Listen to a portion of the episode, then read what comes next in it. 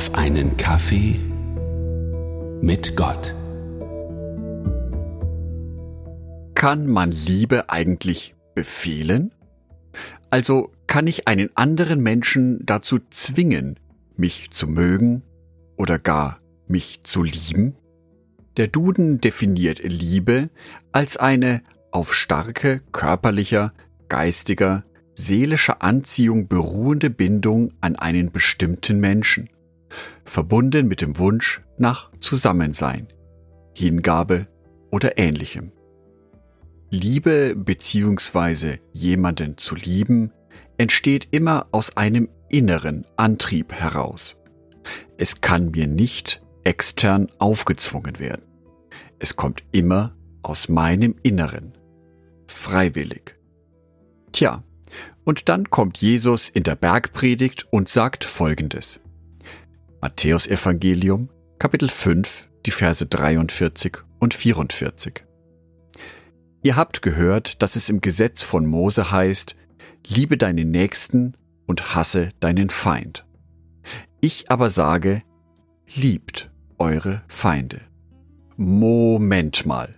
Steht das wirklich im Gesetz von Mose drin? Liebe deinen Nächsten und hasse deinen Feind? Schauen wir doch einmal nach. Drittes Buch Mose, Kapitel 19, Vers 18. Räche dich nicht und sei nicht nachtragend. Liebe deine Mitmenschen wie dich selbst.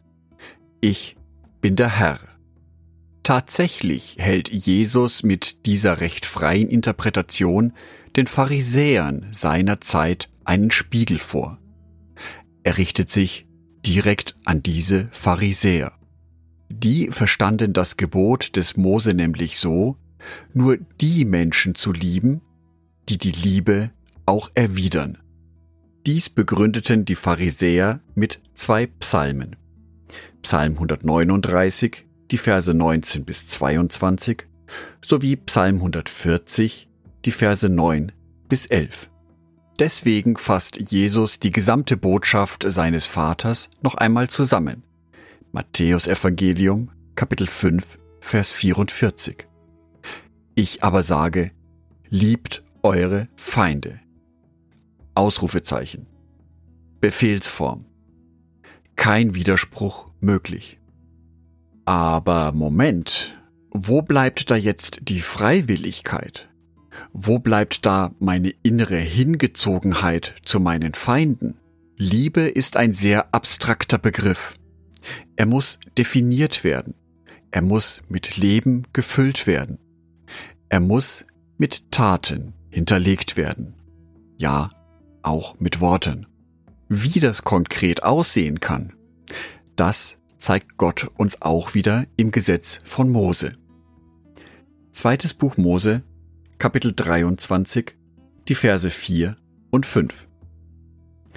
Wenn du dem Rind oder Esel deines Feindes begegnest, die sich verirrt haben, so sollst du sie zu ihm zuführen. Wenn du den Esel deines Widersachers unter seiner Last liegen siehst, so lass ihn ja nicht im Stich, sondern hilf mit ihm zusammen dem Tiere auf. Meinem Feind Meinem Widersacher zu helfen, mag sich widersinnig anhören. Wenn ich die Möglichkeit habe, ihn zu schwächen und damit meine Siegeschancen zu erhöhen, dann mache ich das doch, oder? Das ist die menschliche Denkweise. Gerade im Jahr 2021 haben wir Menschen es inzwischen sehr gut gelernt, uns voneinander abzugrenzen, Unterschiede nicht mehr auszuhalten sondern als Trennung zu begreifen. Die Algorithmen der sozialen Medien befeuern diese Entwicklung leider. Streit schafft Klicks. Klicks bedeuten mehr Werbeeinnahmen. Mehr Werbeeinnahmen bedeutet Geld für gewinnorientierte Unternehmen. Demgegenüber steht Jesus mit seiner Aufforderung, aufeinander zuzugehen. Ein bestehender Konflikt in einem Thema oder in zwei Themen heißt nicht, dass ich den Menschen komplett ablehne. Stattdessen fordert mich Jesus auf, auch diesem Menschen zu helfen.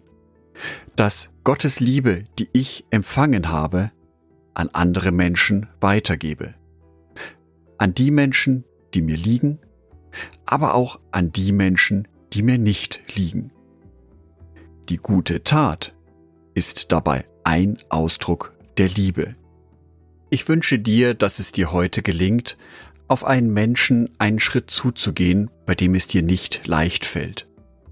Vielleicht habt ihr die ein oder andere Meinungsverschiedenheit. Versuche es dennoch, dass Gottes Liebe durch dich scheint und auch auf diesen Menschen wieder fällt. Vielleicht fällt es dir nicht leicht, vielleicht wirst du zurückgewiesen, aber nur wenn du auf den anderen Menschen einen Schritt zugehst, erfüllst du den Willen Gottes in deinem Leben. Angedacht von Jörg Martin Donath.